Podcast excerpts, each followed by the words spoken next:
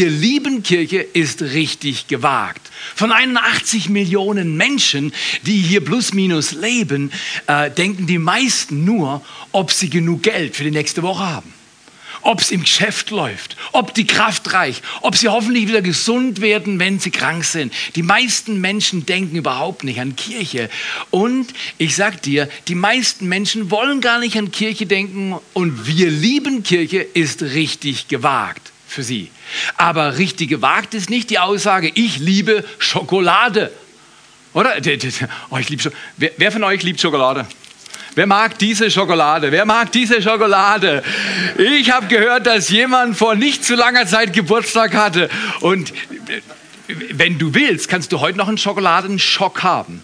300 Gramm innerhalb eines Settings können es machen. Oder? Genau so, so ist es. Äh, herzlichen Glückwunsch. Wir lieben Schokolade, wir lieben aber auch Urlaub, oder? Wir lieben Urlaub. Was, was würdest du sagen, wenn dich jemand einlädt, vier Wochen an diesen Ort, ohne Geld, ohne Aufwand, du reist dorthin, der Flieger ist bezahlt, Transfer, Shuttle, alles drin und du hängst deine Füße, kein T-Shirt, nur Badeanzug oder Bikini oder Badehose, was immer man halt so trägt und du hängst deine Füße ins Meer und du denkst, kein Problem, die Sonne scheint an der Palme hängt die Kokosnuss runter, die fällt mir nicht auf den Kopf. Aber ich werde nachher die Milch trinken. Oh, nein, nein, nichts zu Mami. Ihr habt da schon was gehört. Da, nichts zu Mami. Nein, wer li ich liebe den Urlaub, oder? Das, den Urlaub, äh, den liebst du. Manche zahlen dafür auch ziemlich lang noch, aber okay, das ist was anderes. Äh, oder wir, manche, manche unserer lieben Kollegen in der Nachbarschaft würden sagen, ich liebe meinen Hund, oder? Ich liebe meinen Hund. Oh. Die meisten Leute, die einen Hund haben, also ihr müsst für mich beten, ich habe noch keinen Hund, ich bin noch keine Hundeperson, aber ihr könnt, vielleicht werde ich es nochmal, vielleicht werde ich es nochmal. Heute Morgen bin ich schon laufen gegangen und ich sage euch, da war so, da war so ein Hund, weißt du, so, nicht so einer, weißt du. Und ich sage dir, ich bete immer für Hundebesitzer. Als Jogger betest du für Hundebesitzer. Dass sie, dass sie göttlich sind, dass sie gnädig sind, dass sie ihr Tier liebevoll trainieren und an die Leine nehmen. Weil so Typen wie ich haben Angst. Ihr nicht. Ich schon, ich schon, ich schon. Das war ein richtiger. Weißt du, so. Und ich sehe ihn schon im Halbnebel und ich sehe, der geht sofort an die Gurgel von seinem Hund. Nee, nee, ans, Hals, ans Halsband. Und macht ihn an die Leine und der ist gut trainiert. Der läuft auf der anderen. Hier laufe ich vorbei. Grüß höflich. Grüße. Der läuft direkt nebendran. Gut trainiert. Ich mag nicht die Leute, ich liebe nicht die Leute, die sagen, ach, der beißt nicht. Das ist nicht glaubwürdig. Für mich ist das nicht glaubwürdig. Glaubwürdig ist, wenn ein Hund an der Leine läuft. Und dann kannst du ihn nachher wieder freilassen. Einfach nur so, so arme kleine Angsthasen-Jogger wie mich. Aber wir lieben Hunde. Manchmal betest du auch für deinen Hund, dass der Herr ihn nimmt, weil er gerade auf deinen frischen Teppichboden gekackt hat. Aber das ist anders. Äh, nimm den Hund jetzt mit zu dir, Herr. Nee, aber ich kenne viele Leute, die sagen, ich habe mal eine Frau getroffen, die hat gesagt, und es war, war, war für mich sehr schmerzlich zuzuhören, was sie sagte, ich liebe meinen Hund. Der hat mir noch nie wehgetan. Mein Hund hat mir noch nie wehgetan. Das kann ich nicht von Menschen sagen. Da haben mir schon viele wehgetan. Ja, diese Liebe für den Hund hat einen Beigeschmack, richtig oder falsch. Aber manche Leute lieben ihren Hund, oder? Und ich weiß nicht, wie es dir geht. Manche Leute sagen auch, ich liebe Shoppen. Ich war gestern bei Amazon unterwegs. Oder, äh, keine Ahnung, ich weiß nicht, wie, wie ging es dir, wenn dir heute jemand 10.000 Euro gibt und sagt, du, du kannst in Mailand shoppen gehen. 10.000 Euro. Man kann auch in manche Läden gehen, wo man normalerweise nicht hingeht mit dem Portemonnaie, das du und ich haben. Aber da kannst du hingehen. Mit 10.000 Euro kannst du shoppen. Und die lieben shoppen. Und Deutsche lieben shoppen. Es ist so. Aber jetzt zeige ich euch ein Video. Noch mehr Deutsche lieben das hier. Die Mannschaft lebt. Nicht nur auf dem Platz, auch neben dem Platz. Wer denkt, dass ich bei einem Freischussdick stolpere, der ist schon mal ganz falsch gewesen. Ich fand ihn überragend. Der WM-Titel. Wir sind eine Mannschaft, alle arbeiten wir zusammen und dann hauen wir Leute weg.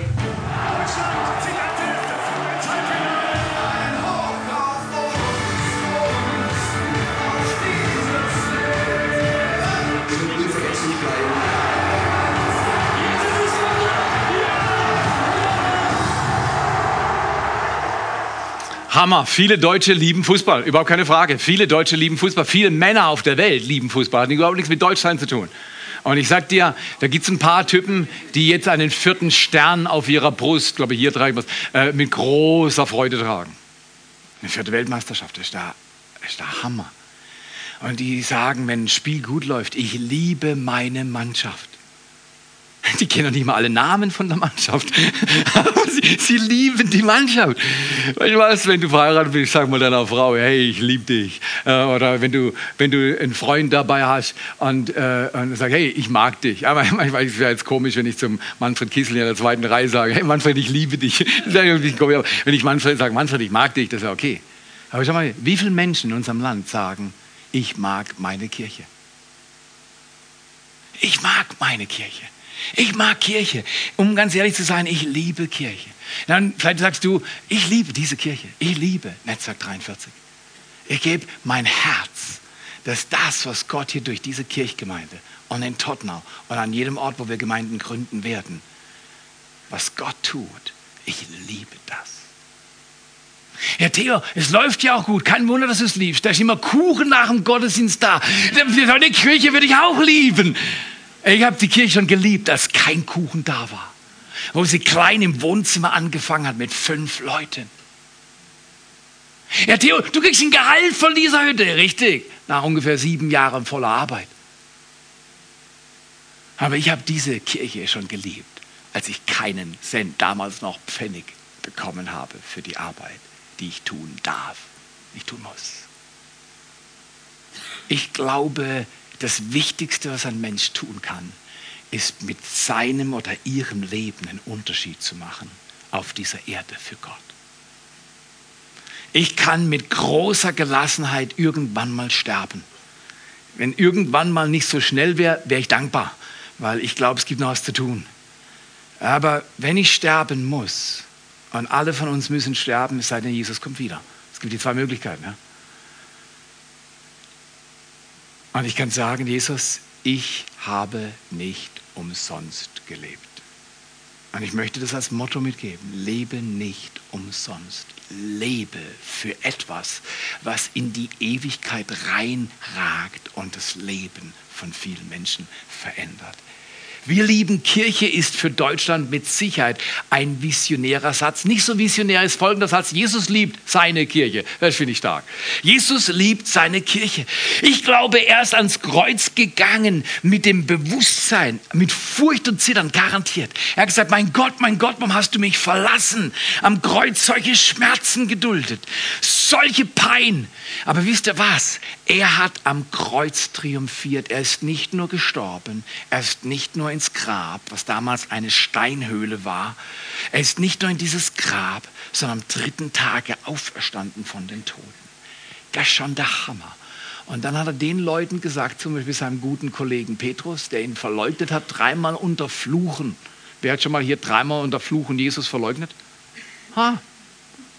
Wenn du letzte Woche ein schlechtes Gefühl hattest über dich und deine Performance, Petrus war schlimmer drauf als du. Ich sag's dir.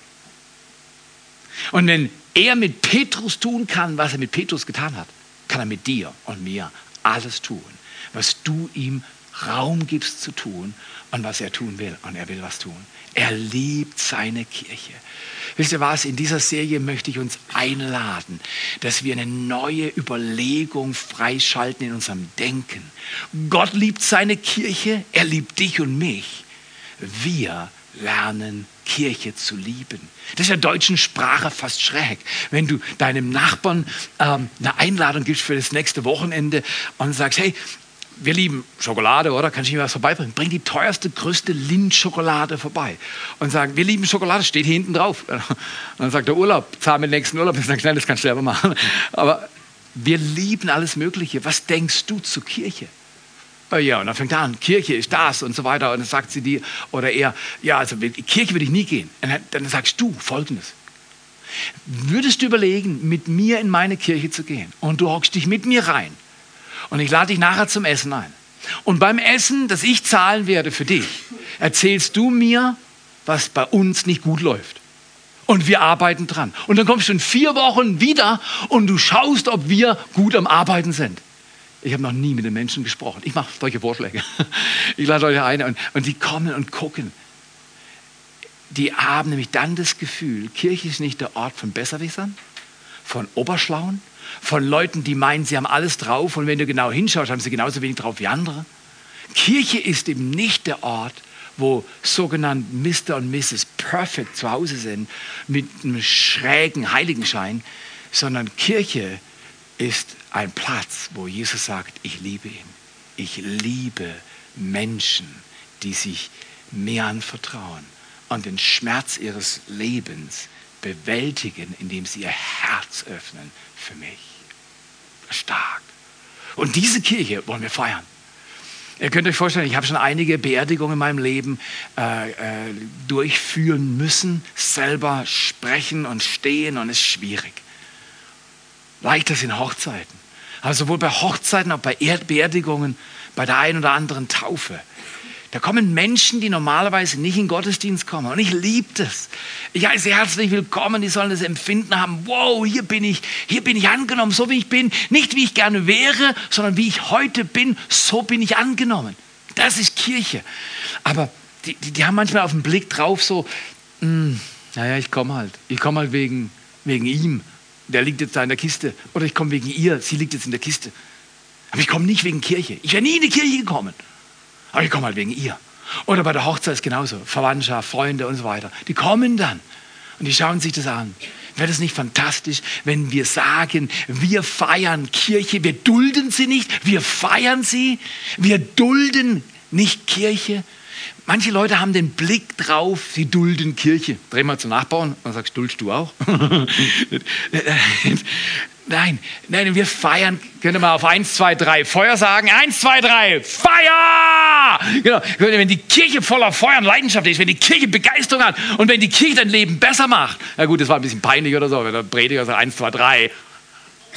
Genau, genau. Das habe ich erstmal peinlich gesagt. Genau. Koordination in der Kirche ist riesig, ist riesig, ist riesig. Aber komm her, wenn ich das nochmal machen würde, wären alle dabei, aber dann wäre es Manipulation. Aber äh, komm her, die Sache ist die, Kirche feiern hat mehr mit einer Mentalität deines Herzens zu tun, als mit irgendeiner frommen Performance. Und wenn du sagst, mein Gott liebt mich und deshalb liebe ich, was er liebt, und du lernst es zu leben, musst du Kirche nicht dulden, sondern Kirche ist zum Lieben. Kirche ist fantastisch, weil Kirche ein Ort von Wundern ist. Jetzt schauen wir uns heute mal einen Text an. Hochinteressant. Wahrscheinlich der zentralste Text im Neuen Testament zum Thema Gemeinde oder Kirche ist der Text, den wir jetzt miteinander anschauen. Und interessant ist, Jesus macht ihn nicht in Jerusalem, diese Aussage, die zentralste Aussage meines Erachtens zur Kirche, was er tun will.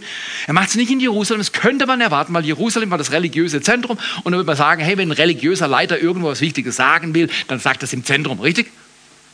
Jesus geht sieben Tage Fußmarsch hoch nördlich vom See Genezareth in eine Stadt, die heißt Caesarea Philippi. Ursprünglich eine Stadt, die zu Ehren von Caesar äh, gebastelt wurde. Und du findest heute noch, sie heißt zwar heute anders, nördlich von See Genezareth, äh, Banyas oder Bianya, also keine Ahnung, wie es ausgesprochen wird, riesige Statuen für Götzen und die Stadt war bekannt als Sündenpfuhl. Die, war bestand, die bestand aus allen möglichen Geschichten, wo Leute alle möglichen Dinge getan haben, von denen du und ich wahrscheinlich sagen würde, wow, man tut sie besser nicht. Das war Caesarea Philippi. Jesus, um die wichtigste Aussage über seine Kirche zu machen, wo geht er hin? Ins Zentrum, wo alle Religiösen sind? Nein, er geht an einen Ort, wo das Leben in allen Schattierungen läuft und nicht nur gut. Der Spitzname von Caesarea Philippi war anscheinend Vorhof der Hölle. Jetzt stell dir das mal vor. Du wirst nachher nach Waldshut und neben dem Schild, Ortsschild Waldshut steht Vorhof der Hölle. Oder ich, ich fahre nach Segeten rein und neben dem Ortsschild Segeten steht Vorhof der Hölle. Oder Pforte der Hölle. Wäre komisch, oder? Wäre wär eigenartig. Aber wenn das stimmen würde, wäre es noch schlimmer. Aber Jesus geht an einen Ort, der so eine schlechte Reputation hatte, um eine der wichtigsten Statements loszuwerden, die im Neuen Testament stehen. Ein Versprechen, das er uns allen gibt, bis er wiederkommt. Okay, lesen wir einen Text. Matthäus 16, 13 bis 18. Matthäus 16, 13 bis 18. Als aber Jesus in die Gegenden von Caesarea Philippi, dreh dich mal aus dem Nachbarn und sag Caesarea Philippi. Eins, zwei, drei. Ja, das erste Mal in deinem Leben, wahrscheinlich auch das letzte, aber okay. Caesarea Philippi. Die kommen in die Gegend von Caesarea Philippi, fragte Jesus seine Jünger und sprach, was sagen die Menschen eigentlich, wer der Sohn des Menschen ist? Wer bin ich? Was sagen sie? Sie aber sagten, einige sagen, Johannes der Täufer. Der war umgebracht worden und, und, und äh, ging ihm nicht so gut, aber die haben gedacht, er ist wieder auferstanden und Jesus ist jetzt Johannes der Täufer. Ein bisschen verwirrt, aber ne, ja, das haben die Leute gesagt. Dann Elia, bekannter Prophet, Riesenprophet im Alten Testament. Elia, andere sagen Elia, andere sagen Jeremia, auch ein bekannter Prophet im Alten Testament. Und dann oder ein anderer Prophet. In jedem Fall, Jesus mit knapp 30, nee, etwas über 30, war in seinem Leben angekommen. Wenn mal in deinem Land, hier in diesem Land, von dir geschrieben wird und du wirst verglichen mit den Größten, die in diesem Land gelebt haben, dann hast du irgendwas bewirkt, richtig oder falsch. Also Jesus mit knapp über 30 hat was erreicht. Aber Jesus interessiert es nicht. Wenn du morgen in der Bildzeitung stehen würdest, erste Seite, dein Bild und dann drauf, sie ist die, er ist der, keine Ahnung, äh, eine Milliarde Euro verschenkt an die und die Wohltätigkeitsvereine. Vielleicht, vielleicht wird es vorne die erste Seite schaffen. Dann würden alle dich sehen und du würdest denken, wow, weißt du Jesus hat das nicht, das hat Jesus nicht gefaced. Die haben gesagt, du bist Elia, du bist der, du bist super bekannt, du bist ein Hero, du bist ein Celebrity. Das hat Jesus nicht gejuckt. Jesus war nicht hinter der Ehre von Menschen her. Wow, das kann man nicht immer von Theo sagen. Das kann man nicht immer von Theo sagen. Ich weiß nicht, ob er von dir das immer sagen kann, aber manchmal, ich will schon ein Dankeschön. Ich will schon, ich will schon dass, dass Leute mir Weißt du, wenn, wenn, wenn du was Gutes tust und, und, und du hast dich wirklich ins Zeugs gelegt und, und, und dann spucken sie auf das, was du getan hast. Wen juckt es? Äh, keine Hände, keine Hände. Wen juckt es? Wen juckt es, wenn du verleumdet wirst? Wen juckt es, wenn man dich eigentlich fertig machen will? Jesus, das war nicht mehr so lange, dann wurde er fertig gemacht. Jesus sagt die erstaunlichsten Dinge, aber er ist nicht hinter der Ehre von Menschen her. Und Jesus sagt, ah, das sagen die über mich. Und dann, jetzt dreht es um, jetzt, jetzt kommt die eigentliche Aussage. Darum treffen wir uns heute Morgen. Und dann sagt Jesus, okay, das denken die anderen. Und er spricht er zu ihnen, ihr aber, ihr aber, was sagt ihr, wer ich bin? Was, was sagst du, wer ich bin? Theo, ich glaube, das ist die wichtigste Frage im Neuen Testament. Jeder Mensch wird einmal in der Ewigkeit diese Frage beantworten. Du stirbst und du kommst in die Ewigkeit und ich glaube, du wirst die Frage hören, wer ist Jesus Christus für dich? Und dann kannst du nicht sagen, ja, theologisch gesehen ist er der oder äh, praktisch gesehen ist er der oder ich habe das schon gehört, da ist die Kirche und so weiter. Das, das, das zählt alles nicht. Wer ist er für dich? Für mich gibt es nur eine Antwort auf diese Frage. Wer ist Jesus Christus für mich? Und dann sage ich auf diese Frage, sage ich, erstens ist er mein Herr und Boss. Ich diene ihm mit allem, was ich habe. Und ich habe ihm gedient auf dieser Erde. Und er ist mein bester Freund. Meine Güte, mich hätte es schon hunderttausend Male gekostet und er hat mich immer wieder gerettet. Er ist mein Herr und mein Freund. Und er spricht es zu ihm. Und er spricht zu ihm. Was sagt ihr? Und Petrus knallt raus. Er sagt, Petrus, sagt, du bist der Christus, der Sohn des lebendigen Gottes. Und Jesus antwortet und sprach zu ihm, glückselig bist du. Also er wahrscheinlich heute wieder sagen, bing, bing, bing, bing, bing, bing, bing, bing, bing, bing, bing, Simon, Bar Jona. Das waren 100 richtige von 100 möglichen. Genau das bin ich. Ich bin die Hoffnung dieser Welt. Ich bin der Sohn des lebendigen Gottes. Simons Sohn von Jona, Bar Jona. Denn Fleisch und Blut haben das nicht offenbart. Also das konnte ich nicht in einer Tageszeitung lesen. Nein, sondern mein Vater, der im Himmel ist, der hat es dir gesagt. Und ich sage dir, und er sagt uns allen immer noch, du bist Petrus. Das ist ein Wortspiel. Das kann man im Deutschen nicht so gut sehen, aber du bist Petrus, kleiner Stein. Und auf den Felsen dieses Statements, was du vorgemacht hast, auf die Offenbarung, die du vorher ausgedrückt hast, nämlich dass ich der Sohn Gottes bin, auf diese Überzeugung und Offenbarung werde ich meine Gemeinde, meine Kirche bauen. Und jetzt dann glaube ich, und die Pforten des Hades, Hades Pforten, der Vorhof der Hölle. Und ich glaube, er war in Caesarea Philippi und sagt, hey, das ist, was die Leute normalerweise sagen. In dieser Stadt, mit all dem Dreck und all der Zerbrochenheit, werde ich meine Kirche bauen. Das ist der Hammer.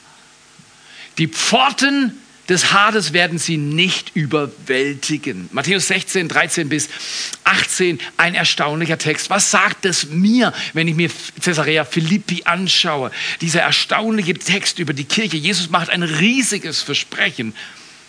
Das heißt, Jesus liebt zerbrochene Menschen. Jesus liebt zerbrochene Menschen. Jesus liebt zerbrochene Menschen. Er mag mich und dich. Ich bin heute Morgen gelaufen und ich habe diesen äh, Mann getroffen und diesen Hund und ich war so dankbar, dass er den an die Leine genommen hat. Und ich habe dann gesagt, oh danke, Jesus segne diesen Mann. Aber es gab schon andere Tage. Da war dieser Hund nicht an der Leine und er wollte mir hochspringen und er hatte so Sabber rechts und links, über meine Jogklamotten Sabber drüber. Und, ich war nachher froh, dass er mich nicht gebissen hat, weil ich habe so schön vieles tolles Fett und da beißen die gern rein und die wollen einfach mal sehen, was da zu holen ist. Und, wenn die da mir rumgesappert haben und das, ich bin halt ein Hochhauskind, weiß ich, das Freiburg, Hochhaus und so. Bei mir haben sie nicht mal ein Meerschweinchen zugelassen. Das ist einfach, so ist es halt. Ja. Dann bist du vorsichtig mit Hunden. Dann, nachdem ich weitergelaufen habe, habe ich gesagt, so ein. Und du wolltest nicht gehört haben. Weil ich habe mich geärgert. Ich habe mich geärgert. Ich habe mich nicht respektiert gefühlt. Ah, Theo, was du sagen willst, ist Zahn um Zahn, Auge um Auge. Ja, manchmal lebe ich danach. Er lebt auch danach. Wenn dich jemand enttäuscht, enttäuscht du auch. Wenn jemand schlecht über dich spricht, spricht er auch böse Worte. Vielleicht nicht in sein Gesicht, aber hintenrum. Oh, ist das leicht. Ist das leicht. Wir Menschen, ich, nee, nicht ihr, ihr, ihr seid schon besser. Aber ich, ich habe noch ganz schöne Herausforderungen mit meinen Haltungen. Wer war letzte, nicht streckend bitte, wer war letzte Woche unfreundlich? Okay, nur ich. Okay. Wer war letzte Woche einmal stolz? Okay, niemand, okay, ich. Wer war letzte Woche mal etwas erhöht in seinem Ton? Ich. Ich. Theo, was? Du wirst noch laut? Hin und wieder. Ich habe gedacht, du bist durchgekocht. Alles schon fertig, alles heilig. Nein, bin ich nicht. Ich muss mein Leben genauso bewahren wie du. Jesus liebt zerbrochene Menschen. Wenn die Kirche nur ein Ort wäre, wo man hingehen kann, wenn man richtig cool drauf ist, ich sag dir, das ist schlimm. Jesus geht extra nach Caesarea Philippi, um zu sagen, Leute, ich mag jeden, jede Person. Okay, was es heißt ist, Jesus, die Hoffnung der Welt, sagt, ich baue meine Kirche. Jesus, die Hoffnung der Welt, der den Tod überwunden hat, der das, was er gesagt hat und das, was, was er getan hat, hat immer zusammengepasst. Das kann man von mir nicht immer sagen. Was ich sage und was ich tue, passt nicht immer zusammen, oder? Kennt ihr die Spannung auch? Also ich kenne die Spannung. Ich arbeite noch. Ich kämpfe. Aber Gott gibt diesem Kampf seinen Segen. Und er sagt, ich habe überwunden und du überwindest. Ich habe Hoffnung für dich. Ein Grund, warum unsere Ehe immer noch lebt und gut lebt, habe heute Morgen Aline schon abgeküsst. Ist gut. Es war ein bisschen früh, sie hat es mir gesagt, aber sie hat es geduldet. Auch eine frühe Abküssung duldet sie. Aber komm hier, ein Grund, warum unsere Ehe immer noch lebt, hat nicht mit mir zu tun. Wenn, dann mit meiner Frau. Du, mit wem es zu tun hat? Mit dem, der mir immer wieder vergibt, wenn ich Fehler mache. Das ist riesig, das ist riesig. Vergebung ist so kostbar auf dieser Erde. Ich lebe, weil mein Gott mir immer wieder vergibt. Nicht, weil ich so gut bin oder stark bin. Kann ich nicht mit dienen. Was ich dienen kann, ist, ich kenne die Hoffnung der Welt. Und er hat mein Leben verändert. Und für den Rest meiner Tage lege ich mein Leben in die Waagschale und will so vielen Menschen mit dir, dem einzigen Dreamteam, das ich wirklich lieb habe, ich liebe meine Kirche. Mit dir Menschen mit ihm bekannt machen. Dafür lebe ich. Aber du könntest sagen, Theo, eine ziemlich steile Aussage. Ich baue meine Kirche. Ah ja, er war ja damals da, dann klappt es vielleicht. Aber dann ist er gestorben und am dritten Tag auferstanden. Dann ist er in den Himmel aufgenommen und er sagt, von dort her werde ich wiederkommen. Und du sagst, aber jetzt ist er gerade nicht da, wie du willst eine Kirche bauen, wenn er nicht da ist. Er baut sie durch dich und durch mich. Er baut sie durch deine und meine Hingabe. Aber wir können ja sagen, ja gut, in Brasilien läuft das ziemlich gut, in Indonesien läuft das ziemlich gut, in China höre ich auch grandiose Sachen, aber in Deutschland, da liebt doch kaum jemand seine Kirche. Ich sage dir, lass uns leben, um das zu ändern. Lass uns leben, um das zu ändern. Aber du sagst, Theo, das ist eigentlich eine zu große Aussage. Okay, machen wir ein Beispiel, dann komme ich zum Schluss. Wer hatte mal Schulden? Ich sage nicht, wer hat Schulden, das wäre indiskret hier, aber wer hatte mal Schulden? Okay, äh, niemand, okay, also klar.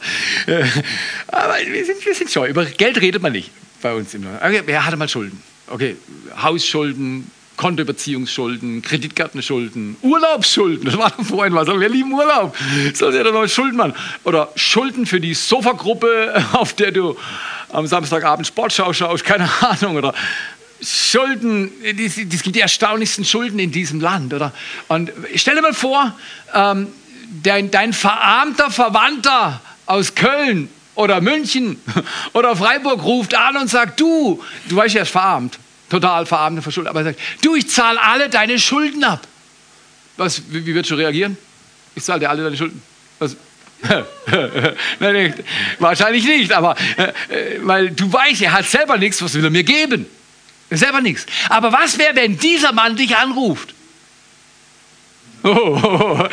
Genau, genau, wenn, wenn dieser Mann dich anruft und er dir Folgendes sagt. Er sagt dir, du darfst noch eine Woche alles kaufen, was du kaufen kannst. Und am Ende der nächsten Woche zahle ich alles ab, was du vorgeschuldet hast und was du in dieser Woche noch erworben hast.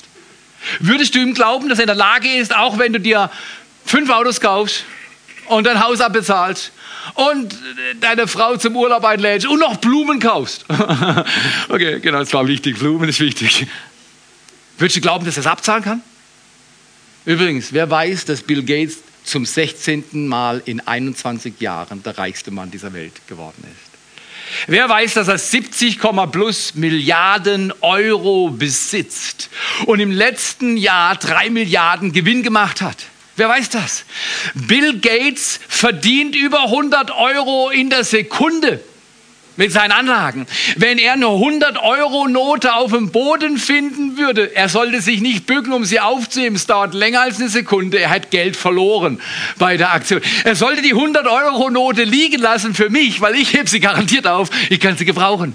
Bill Gates ist erstaunlich und er tut sehr viel Gutes in dieser Welt, eine riesige Stiftung. Aber wer würde glauben, dass wenn Bill Gates dich anruft und sagt, ich zahle alle deine Schulden, wer würde glauben, dass das kann? Ich glaube, ein kleines Krummeln, Rummeln höre ich in der Menge. Du denkst, Bill Gates kann deine Schulden abzahlen. Ich glaube, wenn Jesus Christus sagt, ich baue meine Kirche, er kann sein Versprechen halten. Er kann sein Versprechen halten. Er sagt, ich baue meine Kirche durch alle Zeitalter, in alle Nationen auf der ganzen Welt. Und diese Kirche wird gebaut werden und Menschen werden mich kennenlernen. Und wenn das Zeugnis des Evangeliums rausgegangen ist zu allen Nationen, und das Evangelium des Reiches gepredigt werden wird und gepredigt ist, alle Nationen zum Zeugnis, dann kommt das Ende. Und ich glaube, wir leben kurz vorm Ende. Was kurz bedeutet, kann ich dir nicht sagen. Ich kann das nicht in Jahren sagen oder in Tagen sagen. Ich sage einfach nur, wir leben kurz vor dem Ende. Diese Welt ist unter großem Druck. Und ich glaube, sie platzt fast.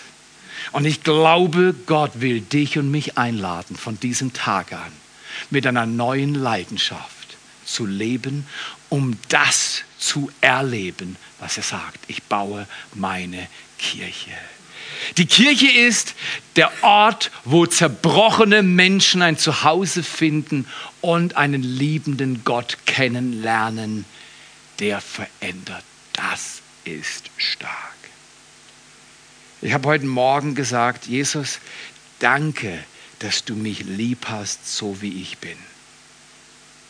Ich bin ein zerbrochener Mensch. Oh Gott hat schon vieles in meinem Leben getan und ich bin so dankbar. Aber weißt du was? Ich bin noch nicht fertig. Und Kirche ist ein Ort für mich.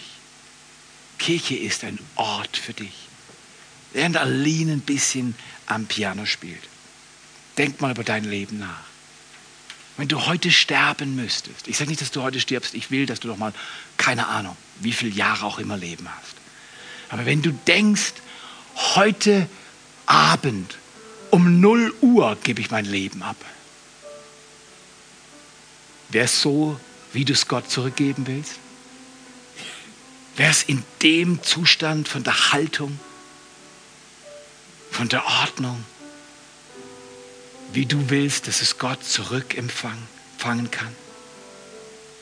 Wenn nicht, bet doch mit mir. Ich bete es fast jeden Tag.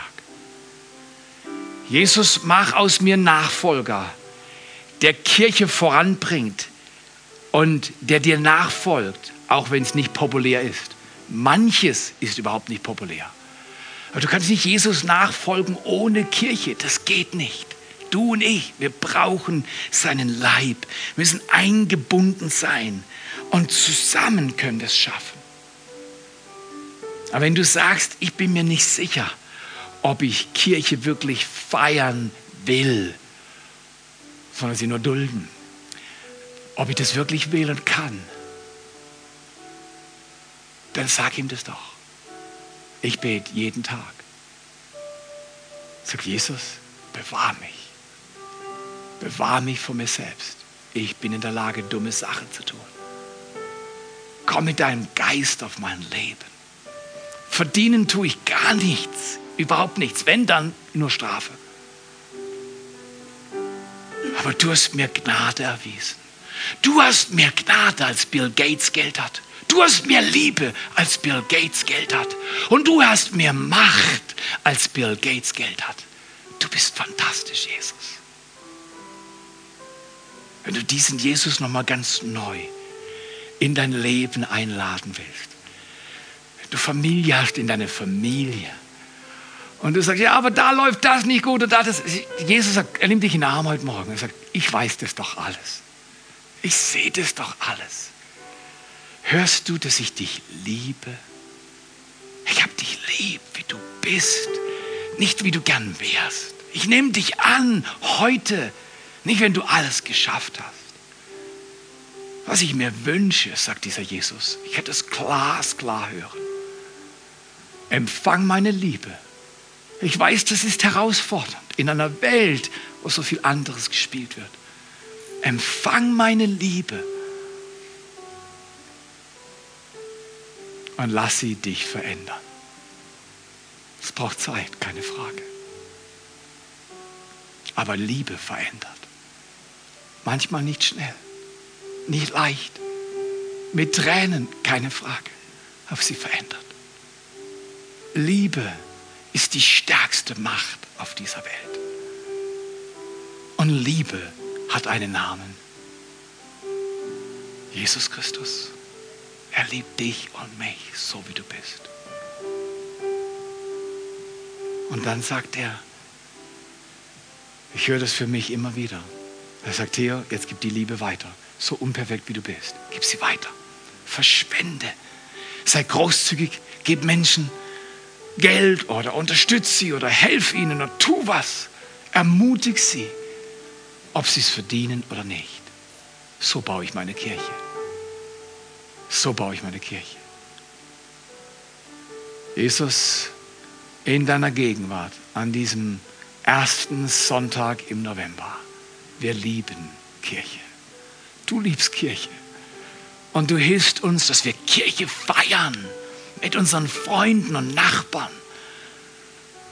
Jesus, wir danken dir für den Alpha-Kurs und das Gebäude, was da hinten entsteht. Und dass wir spenden dürfen und unterstützen und dass wir es hervorbringen können.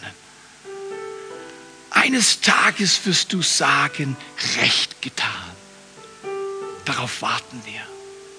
Wir wollen, dass du mit dem, was wir leben, happy bist. Dass du sagst, toll, so habe ich es mir vorgestellt. Ihr habt getan, was ich gesagt habe. Aber heute empfange seine Kraft. Heute empfange Mut für Umstände, die schwierig sind. Heute empfangen Wunder für deinen Körper, wo du Heilung brauchst. Heute empfange eine Berührung für dein eigenes Leben. Der Gott des Himmels liebt dich. Er liebt alle Menschen. Und er schließt niemand aus. Sag so vielen wie nur möglich. Danke, Vater, dass du Jesus, deinen Sohn, gesandt hast. Und dass du uns hilfst, deine Kirche auf dieser Erde zu bauen. Und nicht aus Verpflichtung. Ich liebe meine Frau nicht aus Verpflichtung. Ich mag das. Ich mag es.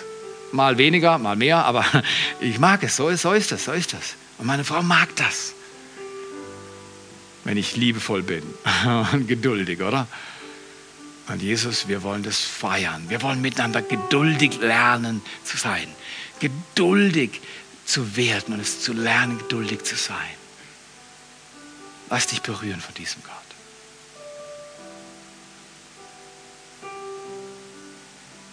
Lass dich berühren von diesem Gott.